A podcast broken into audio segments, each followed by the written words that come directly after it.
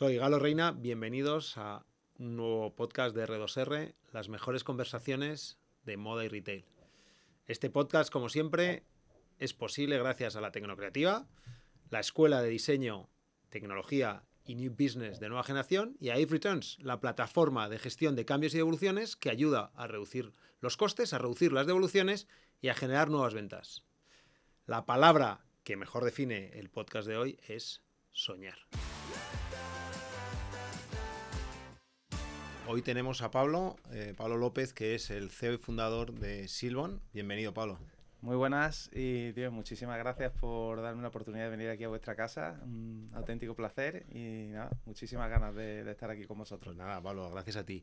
Nada, nosotros empezamos siempre el, podcast con una pregunta para, para, volvernos a, como es Return to Retail, para volvernos al, al, al, retail es, ¿qué recuerdas tú de tu infancia o tu primer recuerdo, no tiene que ser de la infancia, eh, relacionado con el retail? Puede ser un olor, puede ser una prenda, puede ser algo, algo que te recuerde.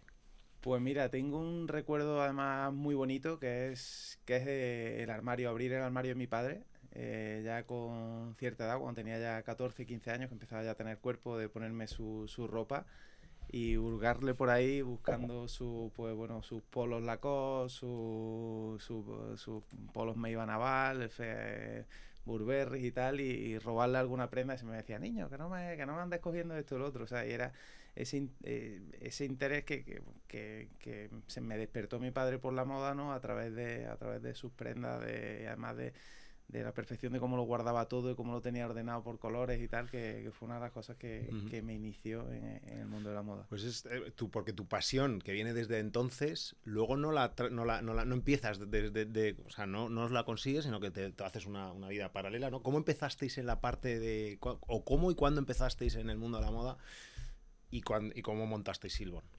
Pues mira, eh, yo mi abuelo paterno fue sastre, mi padre no, el bisabuelo también, o sea, ah, viene de... Y, luego Rafael, el otro socio fundador, era un apasionado de la moda, o sea, le encantaba, él era la parte como más llamativa, extravagante, más moda, y yo he sido como la parte más clásica. Desde niño soñábamos con, con tener algo, una marca de moda. Eh, yo recuerdo de camisetas cuando empezó el niño en Tarifa y todo esto, queríamos tener una marca de camisetas, todo quedó como un sueño de de adolescente que retomamos más adelante ya cuando, cuando empezó la carrera profesional, digamos, de financiero, donde veo que, ya me tengo que vestir de traje y chaqueta, que es difícil comprar con los salarios que tenía ese, esas prendas, y por otro lado Rafael eh, se viene a Madrid a trabajar en tiendas de ropa y, bueno, y ve que hay otra, hay otra gente en España que está haciendo realidad ese sueño que tenemos nosotros de tener una marca, ¿no? Y ahí es cuando decimos, oye, ¿por qué no, por qué no probamos? ¿Y qué veis? Y en, en ese momento, claro, al final parece que la, moda está ya todo inventado, ¿no? Que está saturado el mercado. ¿Qué veis ahí vosotros para poner algo como diferencial? ¿En qué, os inspiráis? Bueno, eh, el mercado de la moda masculina estaba verde en aquellos entonces. O sea, si tiramos 14 años para atrás, apenas, yo no sé cuántas marcas habrá a día de hoy parecidas, o sea, de los que estamos, pero si no hay 50 y 60. Y por aquel entonces había pocos, ¿no? Eh, yo mm, tenemos como gran referente el ganso, ¿no? Que, que yo creo que fue el primero en España que, que se aventuró los hermanos Cebrián y luego, bueno, Scalper, ¿no? Que, que fueron casi, casi a la par, un poquito más tarde, creo. Y, y nosotros, pues bueno, vimos un mercado en el cual, eh, echando números, yo era financiero, trabajaba en auditoría, echando números, veíamos que era posible sacar un producto al mercado de un, con un precio bastante competitivo y, y, era un negocio con margen, ¿no? Eh, luego los márgenes se han ido ajustando más, ya no, ya no es tan fácil porque los precios están más ajustados, pero en aquel momento eh, apostamos por un producto diferencial, eh, calidad-precio en, ropa formal. ¿Y cómo pues, ahí, al final vale, empezáis con un producto, hay un mercado, veis que hay una oportunidad, pero ¿cómo vais metiéndoos o cómo empezáis a haceros un a hacer ruido? Porque sois dos, dos, dos, chavales, sois dos chavales, ¿cómo empezáis a hacer ruido ahí, a meteros en redes sociales, eh, a barro, puro? Pues mm, fue una mezcla un poco de todo. Nos vamos a 2009, o sea que redes sociales pues estaba Twenty, Facebook y tal, y había poco y, y teníamos 3.000 euros, no habíamos ahorrado nada. O sea, lo poco que habíamos eh, ganado por cuenta ajena nos lo habíamos gastado pues saliendo de fiestas o, comprándonos ropa. O sea que, que no empezamos con 3.000 euros, nos metimos en el piso de mi abuela, que era un piso que estaba en el centro de Córdoba vacío, que pintamos el salón solo. Allí cuando entraba alguien y empezaba a moverse así, como que te da la sensación de que se hacía pipí, decía, hostia, que no, que no puede pasar del salón porque como ve al cuarto baño se nos cae el castillo de naipes, ¿no? Y empezamos en ese piso durante un año a modo hobby, compaginándolo en cuenta ajena. Imagínate, no había, no, con el trabajo por cuenta ajena no había horas, se reinvertían todos los ingresos, a la vez íbamos a ferias de fines de semana. Yo recuerdo que nos apuntamos a un desfile de jóvenes diseñadores en Vigo y ni, nosotros ni éramos diseñadores ni nada. O sea, nosotros íbamos a fabricantes, decíamos, esta americana, hay que hacerla un poquito más entallada y tal, pero que, que no habíamos ¿Y, y, moda. ¿Y de dónde sacaste la moda para...? Pues, o sea, fuimos con... fuimos con, con las 10, 12 americanas que nos habían confeccionado en un taller de, de Granada. Y el resto de ropa que vestimos los modelos eran ropa nuestra. O sea, ropa que no tenía nada que ver con Silvo. yo recuerdo nos metimos en el backstage este de, fue un momento eh, Alfredo Landa de esto de meterte de repente ahí eh, todo el mundo medio desnudo, cambiarse, nosotros ¿qué hacemos aquí? O sea, con estas dos de chaquetas. Pero había, que, había que... Los principios son así, ¿no? Al final, oye, porque esta, esta, esta nota es graciosa, pero seguro que tienes alguna otra de, de, barro, pero que os haya funcionado. Es decir, oye, nosotros al, fin, al principio no teníamos recursos, tenías 3.000 euros. ¿Cómo mm. hacéis para empezar a, a atacar a vuestro público objetivo? Pues imagínate, como te decía, estábamos en un piso, ¿no? En un piso al cual no iba nadie. Entonces eso eh, le llamamos, eh, y además no podíamos estar allí porque estábamos trabajando, o sea, le llamamos el showroom privado, es que aquello era como súper exclusivo y VIP, teníamos un teléfono en el cual decíamos que las citas estaban siempre cogidas, pero luego en realidad a la vez nos íbamos, cuando teníamos un hueco, nos íbamos a la calle con tarjetas, eh, con tarjetas personales, que la hice yo con, con, una guillotina que tenía mi padre, que, le, que era también muy manita con este tema, y íbamos asaltando por la calle a la gente con tarjeta. Oye, que hay un showroom que te voy a enseñar. los, los, los principios siempre. Claro, veíamos al tío, al tío que veíamos con perfil que le podía gustar y nos lo llevábamos al piso y allí ya pues, pues ya vendíamos. O sea, era un poco esa ilusión y ese, esas ganas que... Son como los garajes estos de San Francisco, pero llevado a la moda, ¿no? Un poco sí, que al final son esa ilusión y esa fuerza inicial que tienes que, que hacen que, que Y ese es el espíritu, al final, el, el, espíritu de Silvon, ¿cuál sería? ¿Cómo te definirías ese, espíritu o, o, o, la esencia? Pues yo diría que bueno que somos que somos una empresa que somos muy profesionales, o sea, es verdad que dentro de esta locura siempre hemos sido una empresa que ha medido, ha jugado con un riesgo prudente, o sea, lógicamente somos empresarios, arriesgamos, pero siempre hemos ido midiendo mucho todo que somos innovadores en cuanto que, que, arriesgamos y hacemos cosas diferentes. Vamos, todos los años hacemos un producto, hacemos algo, algo diferente, algo chulo, algo que sea rompedor, ¿no? Y, y luego que somos, somos mm, una marca yo creo que alegre y, y comprometida con nuestro entorno, que hacemos las ah, cosas eh. dentro de, de, de, lo posible de la industria de la moda que sabemos lo que es, ¿no? Pues, pues dentro de lo que cabe, pues hacemos las cosas con... con... Al final dices, oye, hacemos cosas, pero tú, vosotros tenéis los productos. ¿Cuál sería para ti el producto icónico de, de? Pues sin duda es la americana. O sea, la americana, que en sus diferentes vertientes, está la americana te lleva el traje, el vestir formal, que fue el que nos hizo empezar y que, y que es el producto que tú le quitas las etiquetas y, y es el producto relación calidad-precio más competitivo. Es difícil encontrar en el mercado un, un producto de traje como, o americana como el de Silvon con el estilo de Silvon más barato y con menos calidad. O sea, es Ahora mismo es lo único que vendemos en París, por ejemplo. O sea, y en su día fue lo único, cuando abrimos tienda en Madrid, lo único que se vendía en las tiendas de Madrid. Y luego después vamos introduciéndole a ese cliente ropa más sport. Yo le tengo dicho a, a los encargados de las dos tiendas de París que si un tío te compra un americano un traje, le regales una camiseta con una raqueta así de grande. El tío no la va a querer porque no lo entiende. O sea, pues dice, ¿esto qué es esta raqueta? Claro, porque es que es la raqueta. Claro, dije que se la ponga para el gimnasio. Y en el gimnasio alguien lo verá. Y esa guerra de guerrillas, pues ya, ya irá cogiendo, ¿no? ¿Qué, ¿Pero qué significa la raqueta? Bueno, la raqueta al final eh, es lo que es, son una raqueta y, y, con Silbon, o sea, es curioso porque somos mmm, la marca de la raqueta con nombre de pato. Silbon es una especie de pato y el logotipo inicial era un, era un pato. Lo que pasa que por similitud con el ganso al final lo tuvimos que cambiar, ¿no? Cuando llevamos poco tiempo con la tienda de Córdoba abierta y el 50-60% de la gente que entraba decía, hostia, qué, suerte que ha abierto el ganso en Córdoba. Decíamos, o sea, ya, ya nos miramos un día y dijimos, esto hay que quitarlo, ¿no? Y de ahí nos fuimos a la raqueta porque la primera sesión de fotos que hicimos fue un frontón antiguo en Córdoba, eh, que quedó muy bien, o yo no sé si es que solo la vieron nuestros familiares y todo el mundo nos decía que era muy bonita, pero el caso que a la hora de decorar la tienda de Córdoba, dijimos, vamos a llevarnos un trozo de esa sesión de fotos a la tienda. Y en la pared principal pusimos un frontón, pintamos de azul marino con una línea blanca. Cuando pintamos eso parecía un garaje.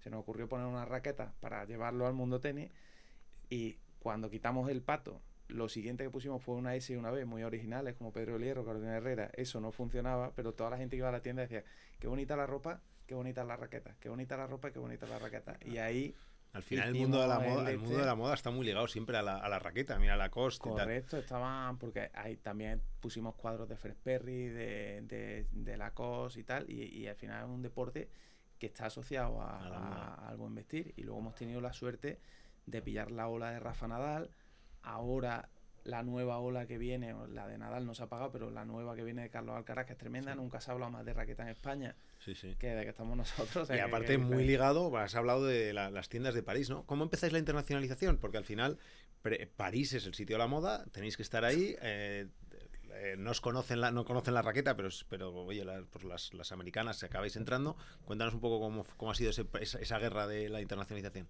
Pues iba un poco en línea con lo que te decía antes de, de decir, llega un momento en 2017, 2018 cuando, cuando vemos que empiezan a surgir muchísimas marcas y, y, decimos, oye, aquí nos van a comer o qué, de qué podemos hacer para irnos con los de arriba, ¿no? Con, con este ganso, con este calper en nuestra medida, ¿no? Porque son más grandes, van por encima tenemos que hacer lo que hacen los grandes, que están con el corte inglés, están con, son internacionales y dijimos, vamos a hacer internacionales, pero vamos a empezar con algo que sea muy sonado, que sea una apertura muy marketingera. Decía, abrimos tienda en París. Y nos fuimos a París, pero nos equivocamos de pleno. O sea, nos fuimos a una tienda mm, cara, un proyecto sobredimensionado, pillamos París con la huelga de transporte, con los chalecos amarillos, seguimos hasta Notre Dame, o sea que fue ruinoso. Nos quemaron a vosotros la tienda, ¿no? No, no, pero, no, pero casi, o sea, fue un proyecto que, que inició en, en el 18 murió con el COVID con el 2020, pero que retomamos en el 21 ahora ya habiéndole cogido el pulso y, haciendo las cosas bien. Bueno, de hecho, acabas de hablar, eh, vosotros tras el COVID o, durante el COVID, no lo sé, es una pregunta, habéis pegado un, subidón. ¿Qué, ha cambiado? ¿Qué, ¿Cuál ha sido vuestra estrategia? ¿Por qué habéis...? Pues eh, yo creo que una de las claves del COVID para nosotros eh, fue que nos ayudó a quitarnos los pocos complejos que nos quedaban. O sea, la historia de Silvon es también mucho una historia un poco de, de, complejo que te vas quitando porque crees que no eres capaz, que es que no eres de, sea, muchos miedos y con el COVID nos ayuda a decir, oye, tienda que vaya mal, vamos a cerrarla. La expansión que habíamos, y cerramos varias tiendas que eran deficitarias, la expansión que nosotros siempre había sido una expansión muy prudente por lo que te decía la limitación financiera, siempre íbamos a tienda, empezamos en un piso, la, la primera tienda fue en una cuarta línea de playa pero ya en el 17 decimos, oye, aquí ya hay dinero, vamos a abrir en primera línea. Ciudades donde vayamos, Bilbao, San Sebastián, vámonos a primeras calles. Y fue un error. Nos encontramos con un mercado ya muy digital, muy maduro digital, donde el cliente es muy difícil de fidelizar. Y cuando abres una tienda fuera de tu zona de influencia, al final la marca no se conoce y tienes que empezar de cero.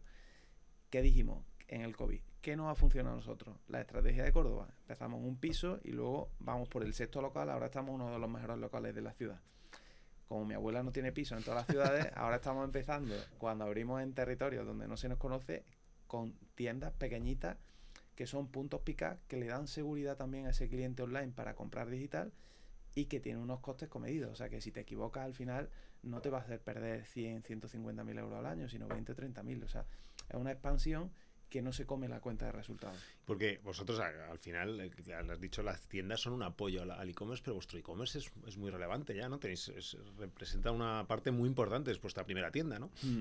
Es un e-commerce, o sea, es la primera tienda sin duda, es el 30% de las ventas de la compañía aproximado, pero es que el 90% del e-commerce se vende en las provincias que hay tienda física. Como cual está muy ligado, es omnicanalidad absoluta. O sea, es que no no sabes quién trabaja para quién. No sabes si la tienda online le hace escaparate y lleva cliente a la tienda física, si la tienda física hace que el cliente toque no sé qué. O sea, haces mil ejercicios. Hemos hecho trabajos de consultoría para intentar separar, ver qué gana el online, qué gana el físico, y es que no lo puedes separar. Es que es lo mismo. Es que no.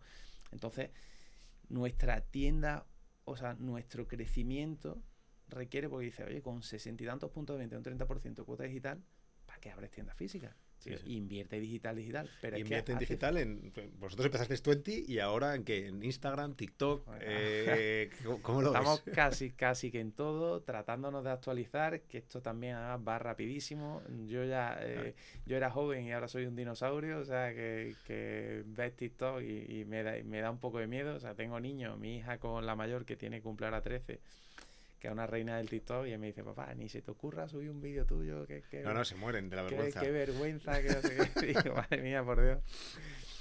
Pero estáis apostando vosotros. Sí, sí, tenemos, tenemos que estar. Además, tenemos. O sea, el abanico nuestro de clientes empezamos con, un enfocado a, un ejecutivo joven de entre 30 a 35 años, que eran los primeros que nos compraban sus primeros trajes, chaquetas para trabajar. Y, ahora eh, tenemos de un público mayor, de un cliente que madura con nosotros, pero también mucha, mucha clientela joven que demandan camisetas, sudaderas. O sea, tenemos, aparte tenemos línea de niños, o sea que hay muchos adolescentes que, además devora esos contenidos, devora YouTube, devora TikTok. ¿Qué tecnologías, aparte de, las redes sociales, estáis mirando? ¿Miráis otro tipo de tecnologías, metaverso, cosas de esas? Bueno, metaverso, metaverso hemos metido cabeza también. O sea, para nosotros todo lo que es tecnológico eh, eh, es estratégico. Sea, eh, nosotros entendemos que Silvon tiene, porque nos ha ido bien. O sea, cuando estábamos en ese piso de mi abuela y no teníamos un duro para abrir tiendas, ahí dijimos, oye, en tiendas físicas no podemos irnos con los grandes, pero en web sí vamos a estar pronto. O sea, a final de 2010, principio de 2011 abrimos la tienda online, que parece que todo el mundo tenía, pero no tenía todo el mundo tienda online. Vendíamos muy poco. Esa apuesta por el digital, esa apuesta también por tener RPs potentes, eh, tener esto, esto eh, global, o sea, manejar omnicanalidad desde hace mucho tiempo, todo eso nos ha hecho estar preparados. Y entonces vemos metaverso, allá que nos metemos. Tenemos oficinas en metaverso, tenemos tiendas que están en una primera los primeros, entonces? De nuestro nicho, sí, sí. O sea, y está en, está en una fase. Lo que pasa es verdad que el metaverso de repente sale una noticia de Mark Zuckerberg y pega un subidón que de repente salen las cristos que caen y no sé qué, todo el mundo le da miedo, o sea, y según con quién hable te dice que eso va a subir, que va a bajar y al final hay que arriesgar. Claro, ahí al final, al final efectivamente las nuevas tecnologías tienen eso, que el, metaverso salió, o sea, hablabas en septiembre y era una locura y ahora pues claro. Ahora parece que no, pero si hablas con alguien del metaverso te dice que sí, o sea, y esto es al final tienes que, tienes que jugar. Bueno, entonces, aparte de nuevas tecnologías, has hablado de que es una línea más joven. Eh, ¿Cuál es vuestra apuesta de crecimiento? ¿Más categorías? ¿Más, eh, más tiendas en España? ¿Más internacionalización? ¿Cuál, ¿Cuál es mm. vuestra un poco vuestra estrategia de crecimiento? Pues mira, la estrategia de crecimiento ahora es eh, explotar los territorios donde, donde la marca es fuerte y ahí en ciudades pues, como Málaga, Córdoba, Madrid. Estamos apostando pues, por tener puntos de venta en calle, puntos de venta en centros comerciales, dentro del corte inglés, tener tiendas outlet, o sea, porque, porque la marca tira, ¿no? Y luego a la vez ir abriendo territorios, ¿no? O sea, estamos en la conquista del norte de España, ¿no? abriendo tiendas pequeñitas en Santander, en San Sebastián, en Bilbao. ¿Y no os da miedo saturar un poco el mercado? Vosotros que, que o sea, sois bastante exclusivos, o sea, da la sensación de, oye, Silbón es un producto exclusivo, bueno, de calidad, buen precio, pero bueno, de calidad, si a lo mejor si, si, penetráis demasiado nos puede llevar a reducir esas cosas. Es, es, la pescadilla que se muere la cola, o sea, es la complejidad de esto que es lo realmente difícil de una marca. Eh, cuando tú sales, eres como lo original, eres lo nuevo, eres lo novedoso, mantenerte en el tiempo es lo más difícil. O sea, no hay nada que pase más de moda que la propia moda. Y de aquí, si hay que hacer un paralelismo con, con la música, que a mí me gusta hacer comparaciones, dice, en nuestro sector el único, el Julio Iglesias de la moda es Ralph Lauren. O sea, los demás, dices, todos corremos el riesgo de pasar de moda. hay que trabajar mucho eso, ¿no? Eh, nosotros procuramos, a pesar de que de que la, lógicamente la profundidad de las colecciones, o sea, las cantidades, las unidades por modelo que hacemos van creciendo porque son muchas tiendas, procuramos que no crezcan mucho y que haya mucha variedad. O sea, que mm, cada colección, o sea, este año no sé si la colección de primavera ha tenido 60 sudaderas, la de invierno tendrá 90. O sea, en vez de hacer 30 modelos y hacer 3.000 de cada modelo, pues oye, pues hay que hacer 60, que se agote, tienes que dar esa sensación, si no... Pero luego vosotros tenéis outlet también, ¿no? ¿Cómo gestionáis toda esa planificación de stock para que llegue a rebajas, luego outlet? ¿Cómo, ¿Cuál es la estrategia un poco que, de...? Eh, por muy bien que haga una colección, las tiendas tienen que tener ropa hasta el último día de rebaja. o sea, es que mínimo un 10% de la colección te, sobra. Entonces, por cada, dicen, hay una regla no escrita en el sector, ¿no? Que dicen que por cada 10 tiendas físicas, si te sobra el 10% de esto, pues por cada 10, 15 tiendas físicas tienes que tener un punto de venta doble para ir dándole salida. ¿Y qué estrategia le dais al outlet? ¿Lo tenéis en, las ciudades fuera de las ciudades? ¿En, eh, contra, contra pues, temporada? Porque Empezamos probando con uno en Córdoba, en nuestra propia oficina, que fue fenomenal, y luego hemos entrado en, Sevilla, en centro comercial, en Málaga, en otro centro comercial, y bueno, nos encantaría en Madrid, en Las Rozas, que estamos detrás de ellos, pero, pero de manera porque al final son un escaparate. O sea, los centros comerciales que Silvon hasta hace un año y medio no había entrado, yo creo que ha sido otra de las cosas que nos ha hecho crecer muchísimo estos últimos dos años. O sea, la apertura, eh, o sea, abrir esa línea de negocio de, tiendas en centros comerciales, que hemos entrado en Puerto Venecia, en Zaragoza, en, Lago, en Sevilla, entramos en breve, en Nevada, en Granada, en, centros, en la Isla Diagonal, en Barcelona, porque tienen muchísimos visitantes. O sea, había una estrategia equivocada que nosotros teníamos al principio, que decíamos, vamos a tener solo tiendas propias porque es donde más le ganamos a la venta unitaria. O sea, yo donde más le gano a vender una camisa es mi tienda propia.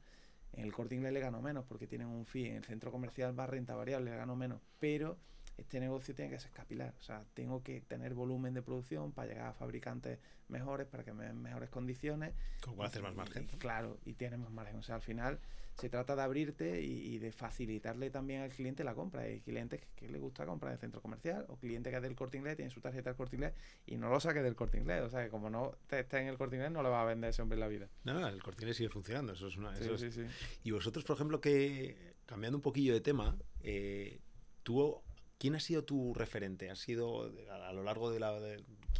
¿Qué empresa, qué marca, qué personaje dentro de la moda ha sido vuestro referente? Pues mira, por moda como marca, o sea, yo creo que una, y además los que nos fueron un poco los que nos hicieron ver que, era real esto y que se podía hacer, eh, sin duda yo creo que el ganso, ¿no? Que un poco eh, fueron los pioneros en España. Ahora hay que traerse aquí a, los Teoriana. Hombre, pues si se lo dice seguro que viene. Sí, seguro, seguro.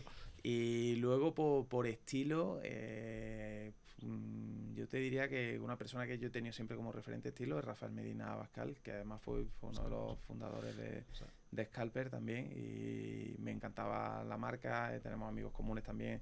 Borja, al final nos conocemos todos en el sector. Además, estáis en el podio, ¿no? Tenemos todo, tenemos todo, y además amigos comunes desde hace tiempo, sobre todo con Borja, o sea que, que hay mucha relación. Muy bien. Y vosotros ahora mismo, el tema influencers, eh, ¿con quién queréis colaborar? ¿Con quién estáis colaborando? ¿Lo, trabajáis mucho? Pues lo trabajamos, es verdad que no muchísimo, pero, pero sí, que, sí que lo trabajamos. Y procuramos... Em, es que es difícil, es un mundo complicado porque es verdad que los influencers, los top, top, top también son muy caros, o sea, son muy caros, o sea, que no son inversiones, no son inversiones pequeñas y a nosotros nos gusta quizás más eh, encontrar gente que cuente historias que nos, que nos gusten. Personaje a lo mejor, ¿no? más que un, influencer. Sí, y, y que sea... Eh, Silvon somos como muy de, de relaciones eh, largas. O sea, de cuando cogemos a alguien nos gusta... Eh, nos cuesta identificar a alguien que, no, que nos encaje, pero una vez que lo cogemos nos gusta continuar. Por ¿Y quién tenéis? Javier de Miguel, por ejemplo. Eh, que es modelo y, bueno, y influencia y demás. Él trabaja con nosotros como modelo, pero ya lo hemos hecho en la casa, ya es como familia. Hace poco estuvo en la Feria de Córdoba con nosotros y tal, y ya es como que te captamos. ¿Y a quién te gustaría tener, aunque internacional o incluso un personaje de ficción? ¿A quién no te gustaría que fuese el modelo, incluso del pasado, eh, que, ya no esté? Pues, yo qué sé, tío. Eh, te voy a decir, a, a, Julio Iglesias. O sea, Julio Iglesias, Julio Iglesias claro. Sería ¿Eh? Ahora que estamos en julio, ¿no? Ahora que está todo. Ahora que estamos en julio. Yo tengo un hijo que se llama Julio, o sea que tío, sería todo, sería, sería un lujazo. Sí, sí, sí. Oye, pues nada, te iba a preguntar también. Eh, tú has sido un emprendedor, has empezado desde cero. ¿Qué consejos te darías a ti mismo o a, a otros emprendedores que están? A, si tuvieses que volver a empezar, ¿qué consejos te darías a ti mismo o a otros emprendedores, como quieras? Pues yo diría que, que perdieran los complejos, ¿no? Que, y, las barreras mentales que tenemos a la hora de emprender. Aunque muchas veces pensamos que solo se puede emprender si descubres la fórmula de la Coca-Cola o si en mi época cuando empezaba, pues decía, si, si hubieras inventado 20. Y realmente en los 14 años que llevo emprendiendo ahora hay empresas las que lideran ahora y que llaman las que tienen el foco de la atención social y de los medios, eran empresas, la mayoría no existían hace 14 años. Entonces la gente joven tiende a pensar que es imposible emprender. Y es posible, nosotros somos un caso, lo decía, una industria de la moda. La moda se lleva vendiendo mil años, pero es que Zara no inventó vender moda, sí, le dio una vuelta de tuerca. En Mercadona con los supermercados igual, supermercados lleva viendo toda la vida. O sea, eh, romper esa barrera y romper esos complejos. Que nosotros pensábamos decir, oye, nosotros unos cordobeses eh, vamos a poner de moda una marca en Madrid y la gente de Madrid va a vestir con una marca de Córdoba. Era como al principio me decían como aquí cuando entraba, me decían, ¿eras sevillano? Y soy sevillano. Y yo decía, al principio decía, bueno, pues hace buen tiempo aquí y tal, por no responder, por no decir que no, ¿sabes? Decía, bueno, por no decir de Córdoba, que bueno, sevillano no suena, no suena mal, ¿no? Eran muchos complejos, ¿no? Entonces, hay que romper complejos, hay que, hay que, lanzarse. Y... A lo largo de toda la historia de Silbon habrá habido hitos que has, que has dicho ya, este, este, ha sido un hito que. un punto de inflexión. ¿Tienes en mente dos o tres hitos que digas, estos han sido puntos de inflexión? No la pandemia, ¿no? Has dicho que te rompió, pero. Yo creo la pandemia que nos rompió esos últimos complejos de decir, oye, de, volver al modelo de expansión, al cambio ese. Otro 2015 fue que hicimos una campaña a favor de la inclusión de personas con síndrome de Down donde pusimos un modelo adulto, imagen de, de la marca y, fue una campaña que, que, nos pusieron de ejemplo en universidades de Brasil, de Bélgica, salimos en todos los medios. Eso nos marcó un, un carácter solidario que, que, bueno, que vamos haciendo una campaña fuerte todos los años que tuvo, te doy la, la, que más me gustó y que tenemos que hacer pronto una que me guste más porque siempre la cuento, eh, cuando cumplimos 10 años hicimos, construimos un poblado en la India de la mano de Fundación Vicente Ferrer, fueron 22 viviendas en una escuela, una cosa que va a perdurar ahí, que le cambiamos la vida a familias. Y, y luego, ¿qué más? ¿Qué más? ¿Qué más? qué cosas, bueno, qué cosas tienes en mente tanto de, de sociales como de sostenibilidad, ¿no? Bueno, ahora hemos sacado un proyecto que es Second Life, que, que, bueno, que vamos, estamos recomprando ropa usada de Silbon a los clientes, le, le cargamos saldo en la aplicación de Silbon para Su. Correcto, para que compren ropa nueva y luego esa ropa de segunda mano la sacaremos al mercado y la venderemos con el 30% de las ventas se donará a una ONG. Eh, luego estamos, bueno, pues también avanzando, hace poco fichamos un director de responsabilidad, avanzando en, que la empresa a dos años pues se pueda considerar una empresa sostenible. Muy al tanto de las normativas, porque bueno, esto es sostenible, a día de hoy es ponerte una pegatina de sostenible. Entonces, pues bueno, pues trabajando, trabajando todo eso. Pero que puedas hacer el re-commerce hoy en día ya denota que hay calidad en el producto, ¿no? Porque si no, no se podría volver a, subir. Y eso es de unas cosas, una de las palancas que normalmente se olvidan, que es que de la sostenibilidad es que, que el producto dure, ¿no? Es que es clave, es que es clave. Tú fíjate que yo hay una frase que llevo a fuego, que es una cosa que me decía mi padre, que decía, eh, el, cuando yo iba de rebaja, me daban los primer, el primer dinero, iba de rebaja, iba solo y, venía con dos cosas que mi padre sabía que no me gustaban, pero que la había comprado porque era una gana. ¿Ya cuánto te ha costado? 5 euros. Me decía, te ha salido caro. Pues te lo va a poner una vez y te lo pones. Dice, y el precio, me decía Pablo, el precio de las prendas no es el que marca la etiqueta, es el que pone la etiqueta dividido entre las veces que te lo va a poner. O sea, al final, un producto de calidad que dure en el tiempo y encima como en nuestro caso que hacemos una moda bastante temporal, o sea, pues un producto, yo, lo digo, es lo más sostenible que hay, porque un producto, o sea, yo esta americana, esta en concreto no, esta tiene dos años, el pantalón tiene cuatro, o sea, la camisa tiene dos, o sea, que es que ropa que vas usando y que te va durando y yo porque regalo, porque claro, al final yo voy testeando también, yo hago un poco de, de prueba. Oye, has hablado de, de, crecimiento, eh, ya te voy a ir preguntando un poco, eh, ya las últimas preguntas, eh, pero has hablado de crecimiento dentro de España, pero que tenéis alguna visión de crecimiento dentro de a nivel internacional. Sin duda. Más, que Francia, digo. Sin duda tenemos, o sea, sin duda tenemos. Al final el mercado español eh, lo que es, ¿no? Que es finito, ¿no? Y nosotros tenemos aspiraciones. al final, ya que estamos aquí, ya vamos a jugar fuerte, ¿no? El mercado francés nos ha costado muchísimo entenderlo eh, y, Ya me lo explicarás. Y ahora, sí, ya te lo explicaré otro día. Ahora, hoy precisamente abrimos tienda en Oporto dentro del corte inglés. O sea, en Oporto vamos a ir con el modelo de tienda propia. Queremos abrir una tienda chiquita en Lisboa siguiendo el modelo de París. estamos cerrando negociaciones en México para entrar con los centros comerciales Palacio del Hierro. Y la idea, o sea, nuestro sueño es como decir, oye, pues mm, tener una tienda Silbon empezar con tiendas pequeñitas en las principales capitales mundiales y oye, y luego ir adaptando esas tiendas a la demanda de la ciudad, ¿no? Y un digital fuerte que, que, acompañe esa, esas tiendas físicas chiquitas. Pues esto me lleva a la última pregunta que te voy a hacer es, ¿cómo, te, cómo ves a Silbon en 25 años? Mira, la veo como una marca eh, que sea sostenible, o sea, que, que sea respetada eh, por la sociedad como, como que, que hacemos cosas o sea, comprometidas con, con, nuestro, con nuestro entorno.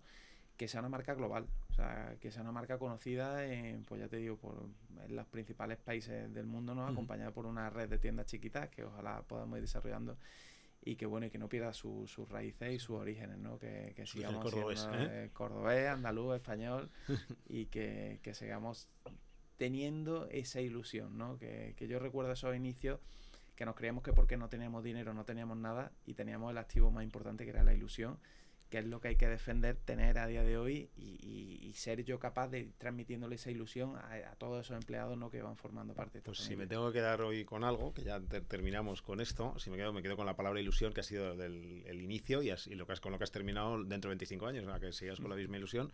Muchas gracias Pablo y, nada, eh, a seguir viendo cómo sigues creciendo con la ilusión. Muchísimas gracias y enhorabuena por lo que hacéis.